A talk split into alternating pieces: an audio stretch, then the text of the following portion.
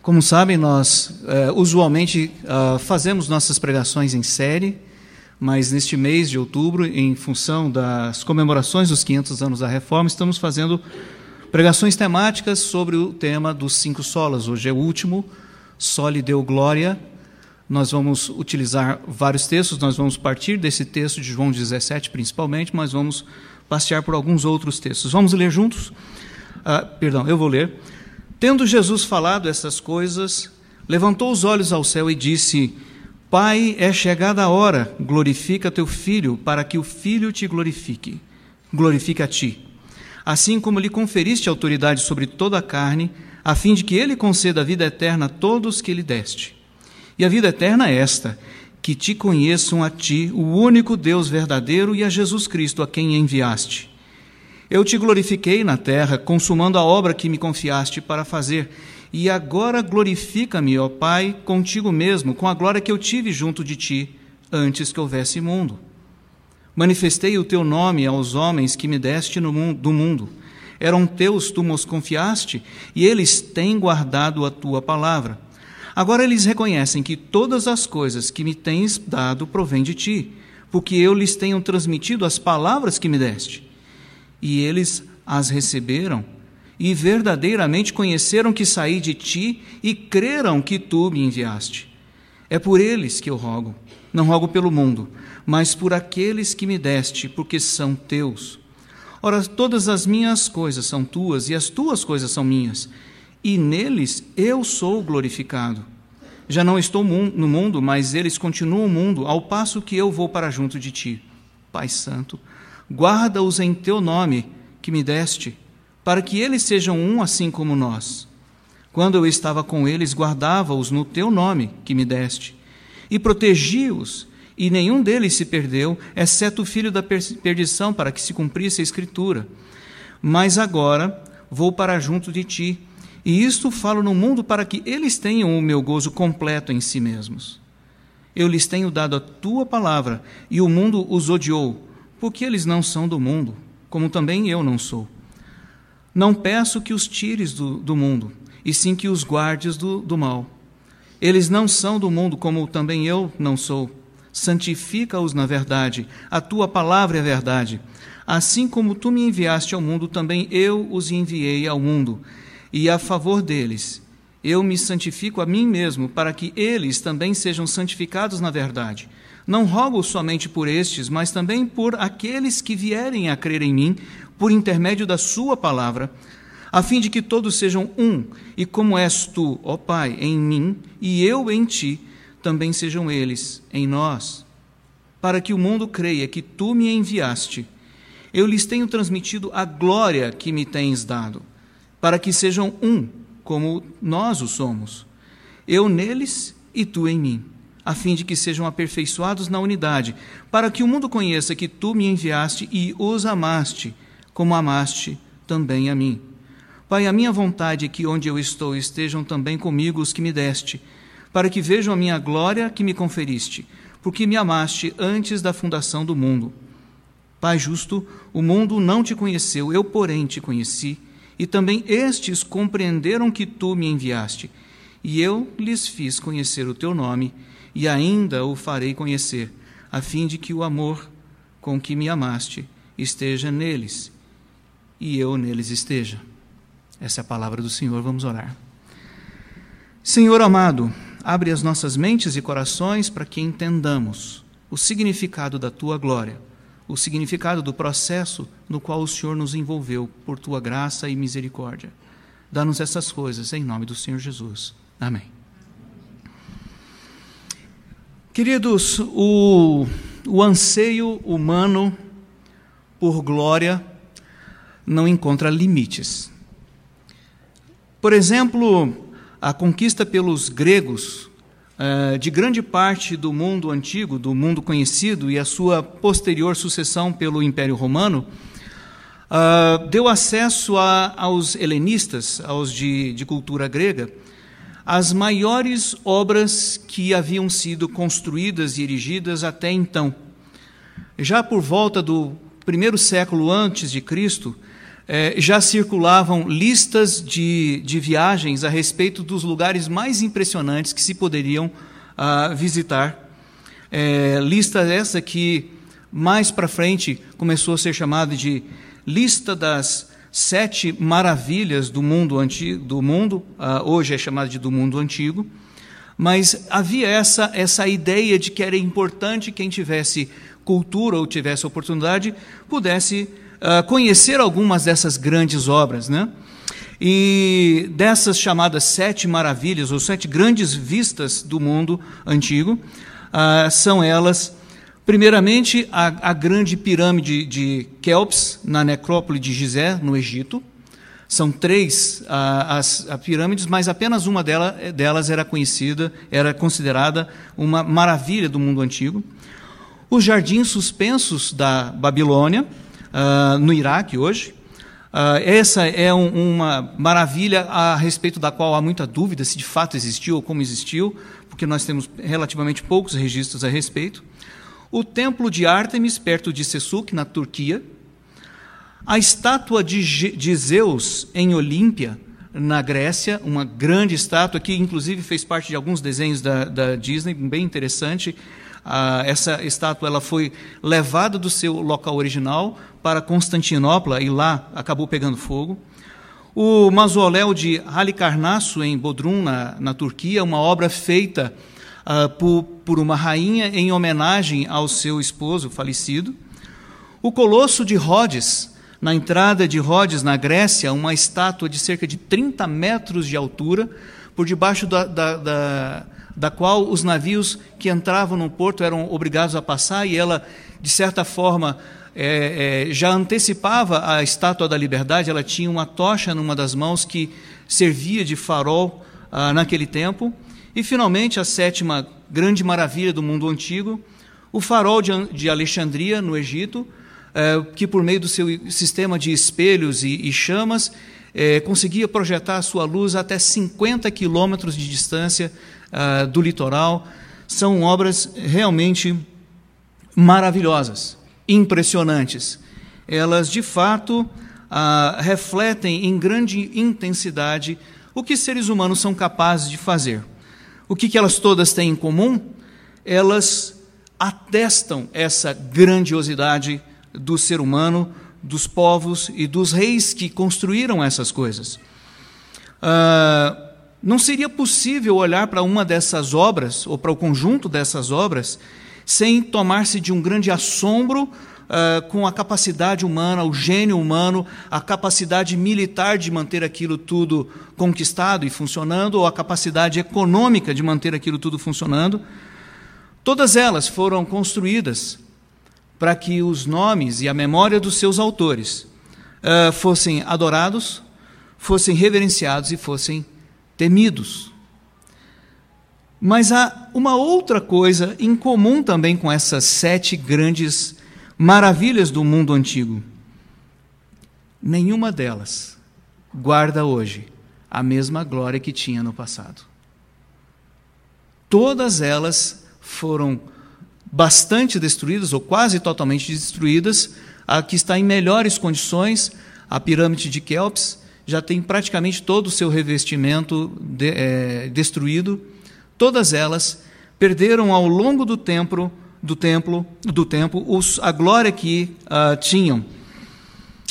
Embora, mesmo uh, ainda na condição de ruínas, nós possamos olhar para elas e reconhecer a grandiosidade dos povos que as construíram. Antes dessas grandes obras, o texto bíblico registra uh, uma outra obra muito importante na narrativa bíblica, uh, que se trata da primeira tentativa dos reis babilônicos, que eram descendentes de Noé, de imortalizarem a sua própria glória, de fazerem sua glória viver para sempre. Nós estamos falando da grande torre de Babel, que é a mais famosa entre os grandes zigurates da Babilônia, que eram construções enormes para imortalizar os nomes das pessoas. Deus, entretanto, desceu dos céus para bagunçar a intenção dos homens, confundiu a linguagem dos homens e espalhou por toda a terra uh, estes homens como ele havia ordenado: vão e se espalhem por todos os lugares. Bom, essa semana nós alcançamos o dia 31 de outubro. Nós vamos celebrar 500 anos da Reforma Protestante. E quando nós deslocamos o, o nosso olhar para aquele tempo da Reforma, uh, nós também podemos observar essa ansiedade humana por glória aparecendo. É, Trata-se do fato de que a arrogância dos homens e o anseio da liderança da Igreja Católica de gloriar-se a si mesmo leva a Igreja Católica naquele tempo a trabalhar para erigir sua própria glória, inclusive pela forma de um grande edifício.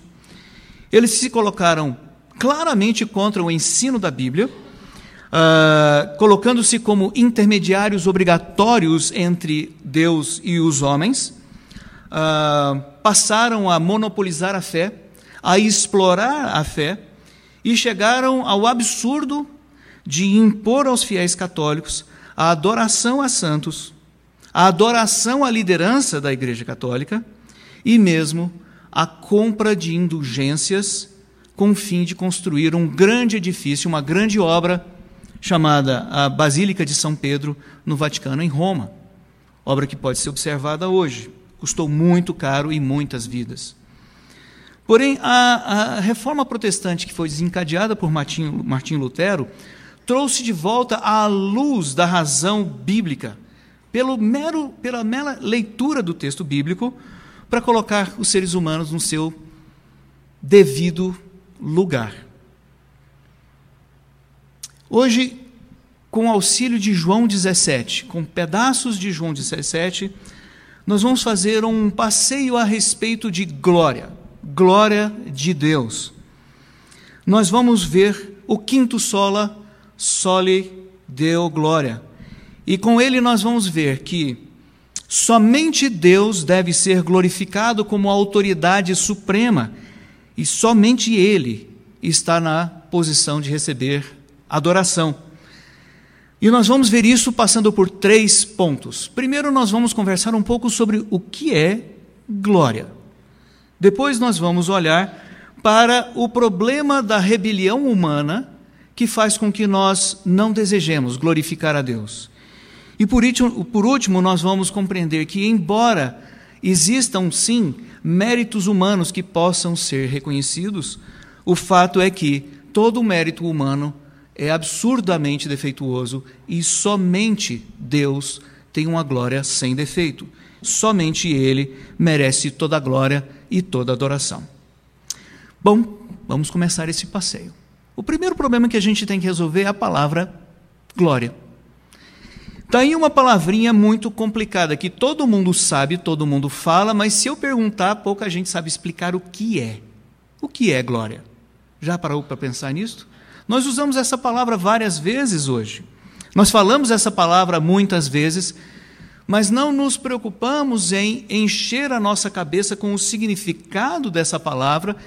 E a quantidade de vezes que essa palavra é utilizada na Bíblia deveria fazer a gente se preocupar muito em entender com profundidade o que ela significa. Dê uma olhada no texto bíblico em João 17, verso 4, e nós vamos ler até o 10. Nós vamos ver essa palavra aparecendo quatro vezes, e nós vamos perceber algumas aplicações dessa palavra que nos orientam a entender o que é glória. Ah, eu te glorifiquei na terra, consumando a obra que me confiaste para fazer, e agora glorifica-me, ó Pai, contigo mesmo, com a glória que eu tive junto de ti, antes que houvesse mundo. Manifestei o teu nome aos homens que me deste do mundo. Eram teus, tu nos confiaste, e eles têm guardado a tua palavra. Agora eles reconhecem que todas as coisas que me tens dado provêm de ti, porque eu lhes tenho transmitido as palavras que me deste, e eles a receberam e verdadeiramente conheceram que eu saí de ti e creram que tu me enviaste. É por eles que eu te rogo, que eu rogo, não rogo pelo mundo, mas por aqueles que me deste, porque são teus. Ora, todas as minhas coisas são tuas, e as tuas coisas são minhas, e eu neles sou glorificado. Passei quatro meses no ano de 2012 uh, nos Estados Unidos, na cidade de Washington, capital dos Estados Unidos, Washington, D.C. E andando várias vezes pelas ruas de Washington, nós éramos capazes de olhar para aquelas, aqueles grandes monumentos, grandes construções, e ficávamos extremamente bem impressionados com aquelas obras. E dali nós conseguimos depreender o fato de que aquele povo era cuidadoso com as suas obras, e mais, que aquelas obras representavam a crença do poder, do, da capacidade, do potencial daquele povo de fazer coisas. E você não sabe de uma, de uma viagem dessa, de um passeio desses, sem sair com essa impressão colada no fundo su, da sua memória. Jesus aqui começa a falar sobre glorifica-me com a glória que eu tive junto de ti antes que houvesse mundo. Essa é a primeira parte que nós precisamos entender da palavra glória. Precisamos entender que glória pressupõe algum tipo de poder ou característica especial, um caráter especial. Ali Jesus está dizendo a glória que eu tinha na eternidade com Deus. A Bíblia nos informa que Jesus esvaziou-se de si, esvaziou-se da sua glória para poder encarnar e tornar-se humano como qualquer um de nós, inclusive tendo potencialidade para morrer, coisa que acabou de fato acontecendo. E mais do que isto, quando Jesus Cristo encarnou, outra coisa que aconteceu é que ele se submeteu às autoridades deste mundo. De saída em Lucas 4, nós somos informados que Jesus era submisso aos seus pais. E lembrem-se, José e Maria não eram perfeitos, eram pecadores como nós o somos, e inconsistentes como nós o somos, porém o texto bíblico nos garante: Jesus Cristo, que era Deus, submeteu-se à autoridade desses pais. E se isso não fosse suficiente, outra passagem em que nós vemos essa submissão à autoridade é justamente já no final de sua história terrena, quando Jesus tem uma conversa muito estranha com Pilatos, e Pilatos oferece aquela frase ameaçadora: Você não tem conhecimento de que eu tenho autoridade para te soltar ou mandar matá-lo? E a resposta de Jesus: Você tem autoridade mas tem autoridade que Deus deu a você. Essa é a situação de encarnar, de entrar dentro, dentro deste mundo e estar debaixo das regras deste mundo. Por isso, Jesus está agora no fim de sua carreira neste mundo, uh, neste tempo nosso, falando: devolve a glória que eu tinha contigo, glorifica-me de novo com a glória que eu tinha. É muito importante nós entendermos isto, porque se Jesus, tendo uma glória limitada de certo modo, foi capaz de fazer todas as coisas que fez, imaginem nesta condição que ele volta a ter quando ele reassume seu posto junto a Deus. Do que ele não seria capaz de fazer? Veja só, em João nós lemos, João 1,14, diz assim: e o Verbo se fez carne e habitou entre nós, e vimos a sua glória como a glória do unigênito do Pai, cheio de graça. Nessa mesma linha de raciocínio, ah, quando os ah, discípulos de Jesus perguntaram a Jesus: ah, Mostra-nos o Pai, a resposta de Jesus foi: Quem me vê a mim, vê ao Pai. E lá em Hebreus tem uma outra declaração dizendo: Jesus Cristo era a exata expressão do ser de Deus. Vejam, ele viveu como um servo entre nós, um servo é, sofredor entre nós, e ainda assim demonstrou poder sem limite poder sobre a natureza, poder sobre a morte. Quanto maior poder ele não poderá apresentar e demonstrar nessa nova situação de totalmente glorificado com toda a autoridade que lhe, que lhe é dada. Mas observem agora que nesse pedaço, de, nesse trecho que nós falamos, são utilizados alguns termos importantíssimos para entendermos mais dimensões sobre a glória. Fala assim: Eu manifestei o teu nome aos homens que me deste. E mais à frente diz também: Eu transmiti as tuas palavras. Glória também é a maneira como nós cumprimos aquilo que nos é designado. Um exemplo disto é o embaixador. O embaixador não é o presidente. Ele representa um país. Quando ele é enviado numa embaixada, ele deve apresentar as intenções do seu país. Somente essas intenções. E tudo que ele fala reflete que o país intenta falar. Vejam que aqui também nós temos uma manifestação de uma característica da glória, que é o fato de que quem tem uma glória exibe esta glória de uma maneira consistente. Jesus e Deus são um. Deus deu uma ordem a Jesus: fale as palavras tais e tais aos homens. Jesus cumpre integralmente exatamente o que Deus havia lhe mandado, em todos os aspectos. Em todos os aspectos. E todo o plano que Deus havia delineado foi perfeitamente cumprido, inclusive na sua fase mais difícil, mais desafiadora, que foi o momento de tomar do cálice da ira do próprio Deus. E neste momento, Jesus reafirma a sua disposição de glorificar a Deus. Não seja feita a minha vontade, mas a tua vontade.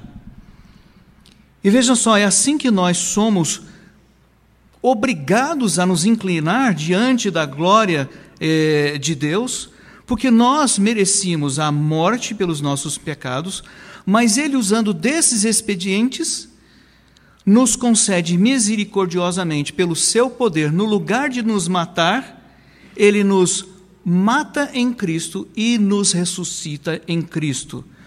Não dá para ficar quieto diante de um processo, de um mecanismo, de um plano tão maravilhoso, tão bem engedrado para resolver o problema que nós estamos vi vivenciando. Agora observem, como um terceiro ponto aí desse, dessa parte, qual é a reação. Primeiro, Jesus é, depois Jesus age apresentando a palavra de Deus, e em seguida o texto fala qual foi a reação, qual foi a reação daqueles que ouviram essas palavras. E as expressões são: eles têm guardado a tua palavra, ou agora eles reconhecem, ou neles eu sou glorificado. E assim nós chegamos num num terceiro aspecto dessa parte da glória que é muito importante, é que não é possível nós ignorarmos a glória que nós vemos. Quando eu faço uma viagem para os Estados Unidos e visito a capital, eu volto contando histórias, eu volto, mostrando fotografias, eu volto recomendando às pessoas que também façam essa visita porque é impressionante. Não é possível estar diante de alguma coisa gloriosa e não sofrer o impacto dessa coisa gloriosa. Não é possível estar diante da glória de Deus e não ser afetado pela glória de Deus. Nós precisamos reagir, nós reagimos a essa glória. Nós nos moldamos, nós passamos a agir de uma forma diferente por causa dessa glória experimentada. E uma forma muito próxima e muito gostosa no nosso coração, meu e de Tânia, que eu gosto de usar como exemplo, foi uma experiência que nós tivemos recentemente em relação à nossa filha Luciana, quando ela passou um tempo na Itália. Ela passou um ano na Itália, estudando pelo Ciências Sem Fronteira, e lá na Itália ela fez contato com uma família muito amiga nossa dos anos 80, estava morando lá, passou algum tempo com eles, e o que traz o destaque foi que, certo dia, minha esposa recebe uma ligação telefônica da, da Cláudia, é, e entre várias coisas que elas conversaram, Cláudia disse: Ficamos impressionados com a Luciana, com a filha de vocês. Que menina meiga, educada, prestativa e uma série de elogios. Baixa a bola aí, viu? Baixa a bola aí. Essas palavras foram ditas, e no final desse conjunto de palavras foi dita a seguinte fórmula: vocês estão de parabéns. Isso é glória.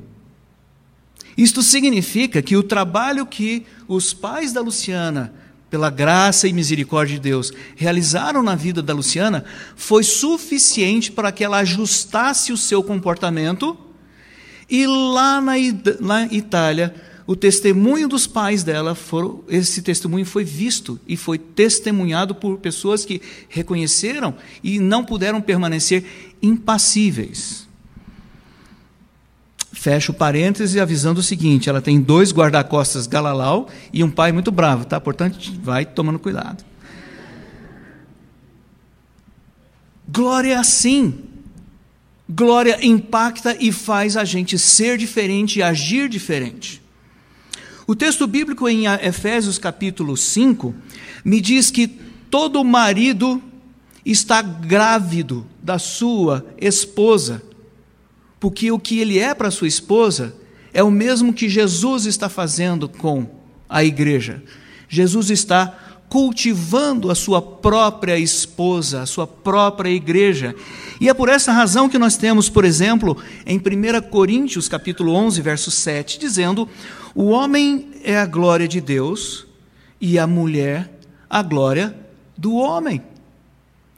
Está fazendo a referência ao mesmo fato tratado em Efésios 5, de que o homem está cultivando sua própria esposa. E assim, marido e mulher, mulher também, em Efésios capítulo 6, trabalham juntos no cultivo da vida dos seus filhos, não para que reflitam a si mesmos, pai e mãe, mas para que eles reflitam o Senhor Deus.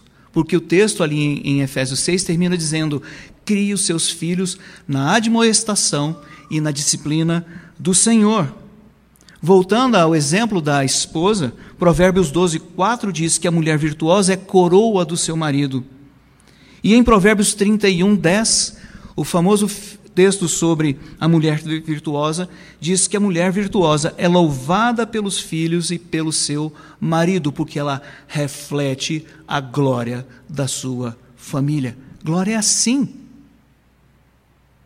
E no que foi que os homens os homens que ouviram as palavras, a pregação de Jesus, como é que eles reagiram? Eles creram. O texto diz: verdadeiramente conheceram que saí de ti e creram que tu me enviaste. O testemunho de Jesus acerca do seu Pai glorificava seu Pai a ponto de fazer as pessoas mudarem e agora refletirem também o caráter do seu Pai, Deus. Assim, nós podemos dizer que glória é o brilho do caráter de alguma coisa ou de alguém. O poder e as características, a bondade, a força que essa pessoa existe, é, exibe.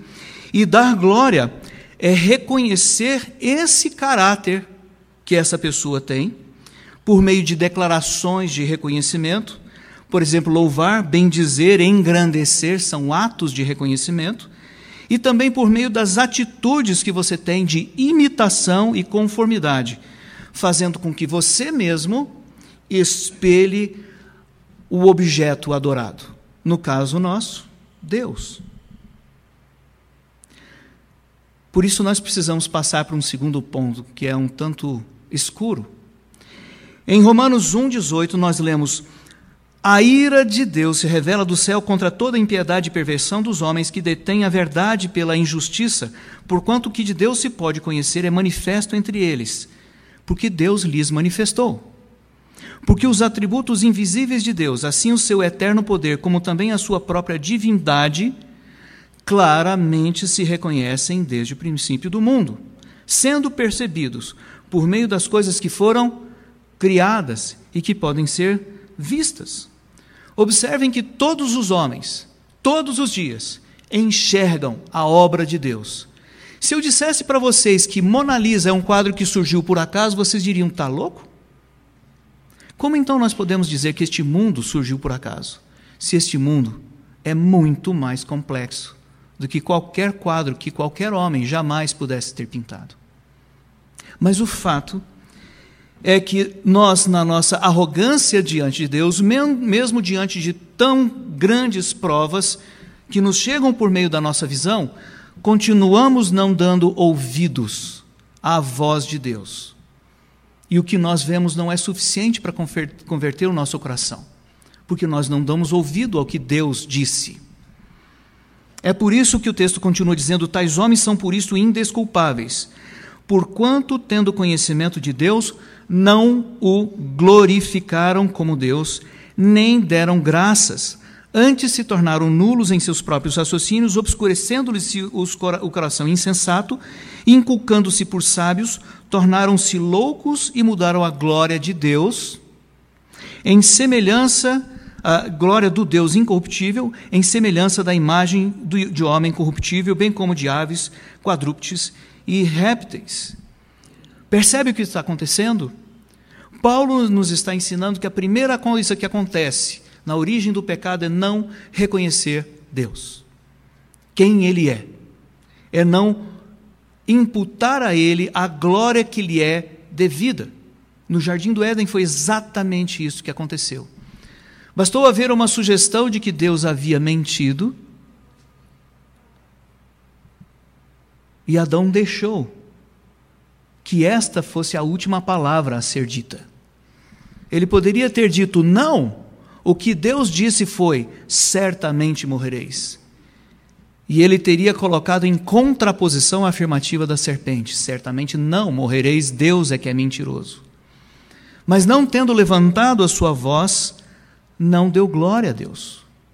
Não espelhou o caráter de Deus, não cumpriu o mandato de guardar e cultivar o jardim que lhe havia sido entregue.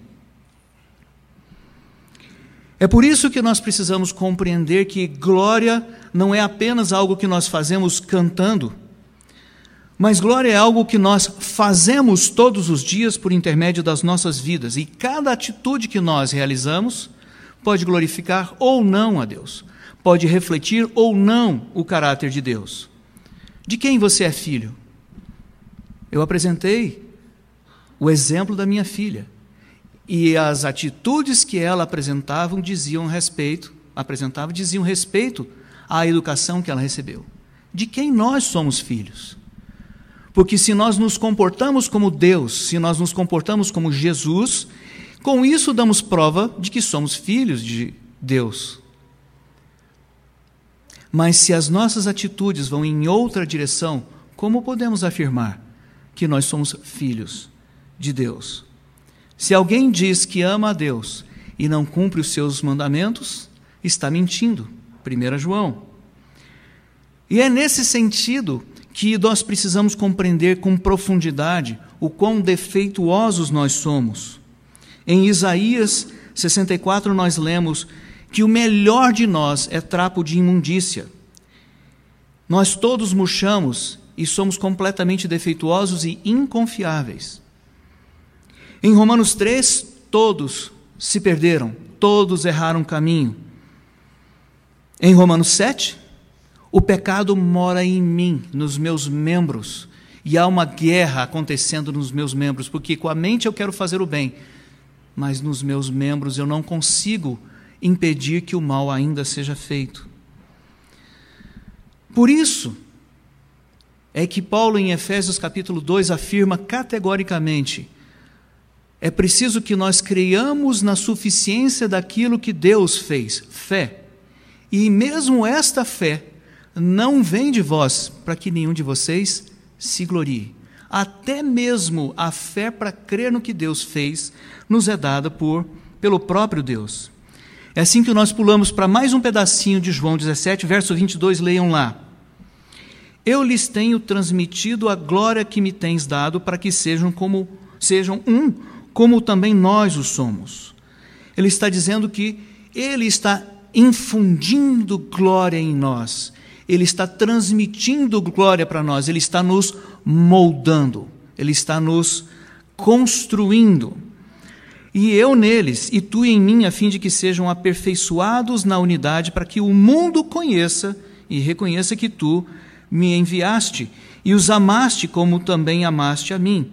Pois a minha vontade é que onde eu estou estejam também comigo os que me deste, para que vejam a minha glória que me conferiste, porque me amaste antes da fundação do mundo. Pai justo, o mundo não te conheceu.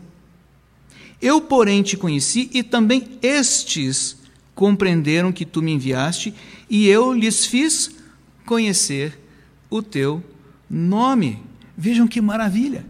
Qual a missão de Jesus? Apresentar Deus.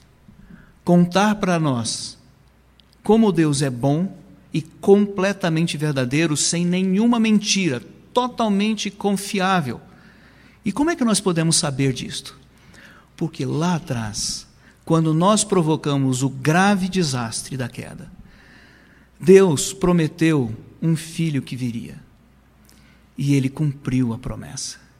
E se ele cumpriu a promessa mais difícil de ser cumprida, dar o seu próprio filho para morrer por quem não o merecia, juntamente com esse sacrifício, todas as demais bênçãos certamente nos estão totalmente garantidas. E ele veio para que nós tivéssemos certeza disso.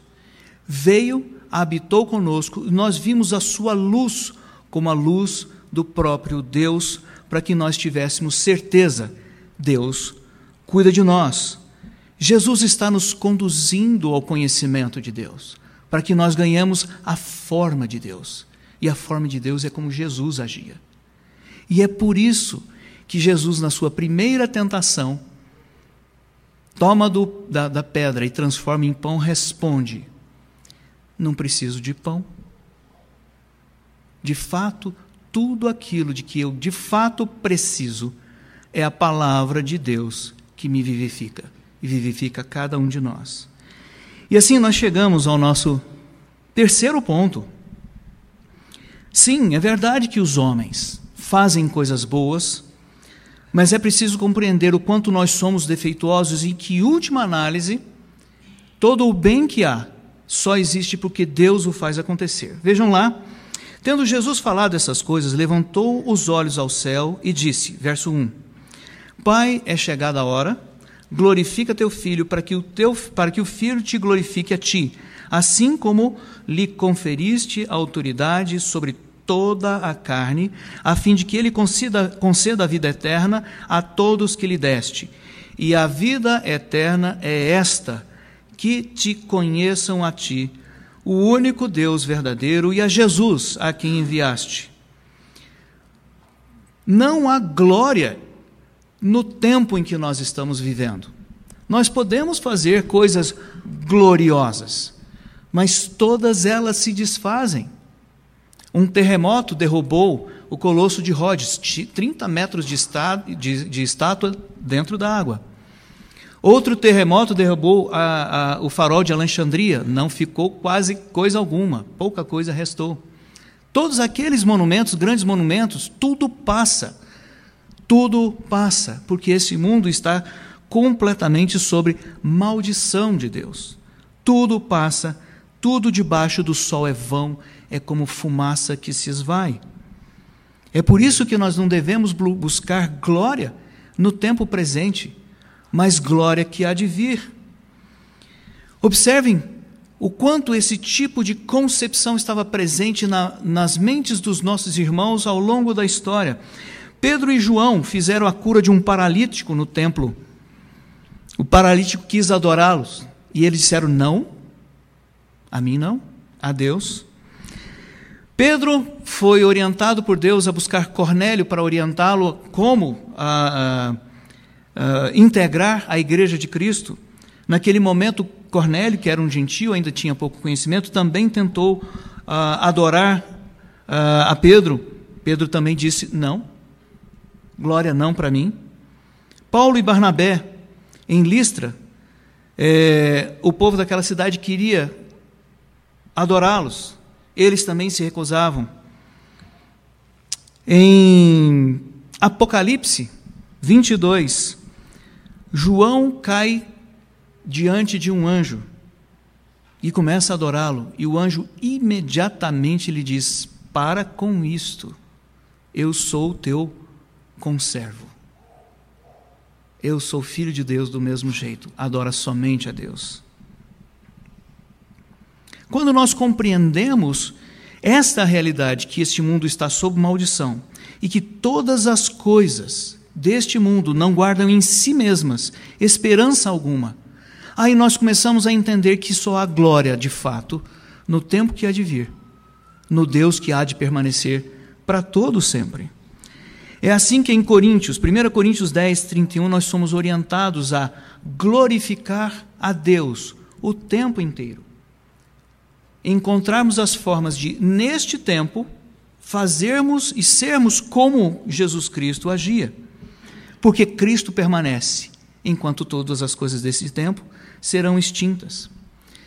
E nós estamos bastante seguros nessa caminhada, porque o próprio texto bíblico afirma que é nele que nós existimos, que é nele que nós nos movemos, que não somos mais nós quem vivemos, mas que é Cristo quem vive em nós e que é esta a única razão pela qual nós podemos ser imitadores de Paulo, do mesmo jeito como Paulo estava sendo imitador de Cristo. E de qualquer forma, a imitação tem que ser feita para Cristo. Que conclusão que nós chegamos passeando por todos esses pontos? Qual é a razão, o fim principal da existência do homem neste tempo? Como diz o primeiro, a primeira declaração do nosso breve catecismo, o fim principal do homem é o de glorificar a Deus, gozá-lo para sempre. Fomos projetados para isto, para sermos conformes à imagem de Cristo. Ele veio para implantar isso dentro de nós, fazer com que toda a má programação e toda a mentira que foi enfiada dentro das nossas cabeças pelas mentiras incessantes de Satanás pudesse de uma vez por todas ser limpa para que nós pudéssemos nos ver livres dessa maldição. Nós estamos nascendo de novo. Somos nascidos de novo e nos santificando nesta verdade que nos liberta. Esta é a proposta. E Jesus veio porque isto é plenamente possível. Só nós podemos atrasar esse processo, nós não podemos nem impedi-lo, só podemos atrasá-lo, tornar as coisas um pouco mais difíceis. Mas se nós entendemos que glorificar a Deus é de fato entender quem Ele é e passar a imitá-lo e exibir as feições dele em cada ato das nossas vidas, é dessa forma que a glória de Deus vai encher essa terra, porque não haverá um único lugar onde não haja um Filho de Deus brilhando a glória de Deus, do mesmo jeito que Jesus Cristo brilhou ante os nossos olhos. Que Deus nos abençoe e nos ajude a entender o tamanho desta jornada, a importância desta compreensão. Nos ajude a entender quão grande é o nosso Senhor, quão poderoso é o nosso Deus, quão inevitável é o seu plano e que, mesmo quando nós passamos pelas maiores dificuldades, mesmo as dificuldades são parte do plano dele, para que a sua glória seja alcançada. Em João, numa das passagens mais doídas, quando Jesus Cristo está tendo sua última conversa particular com Pedro, o texto registra que Jesus contou a Pedro a respeito da maneira como a morte dele iria glorificar a Deus. Eu devia aprender a não ter medo de mais, de mais nada nesta vida, porque eu estou completamente nas mãos de Deus, para que a glória de Deus aconteça. Vamos orar. Senhor Deus, a tua glória é grandiosa. Nós é que não a percebemos adequadamente, por nossas próprias limitações e pecados. Abre os nossos olhos para ver quem tu és para ver a tua grandiosidade e para reconhecê-lo cada vez mais e melhor. Ajuda-nos a limpar as nossas mentes de toda sujeira que tem sido colocada lá por Satanás, pelos uh, enganos do, deste mundo, pela astúcia de homens que estão tentando nos ensinar constantemente coisas erradas e mentiras a teu respeito, mas que nós vejamos cada vez mais quão verdadeiro tu és e quão amoroso tu és para com cada um de nós. Ajuda-nos, Pai, nesta fé, a superarmos as dificuldades, os desafios dessa vida enquanto aqui estamos, para que desta forma glorifiquemos o teu nome. Te rogamos essas coisas, no nome do Senhor Jesus Cristo, que nos garantiu tudo. Amém.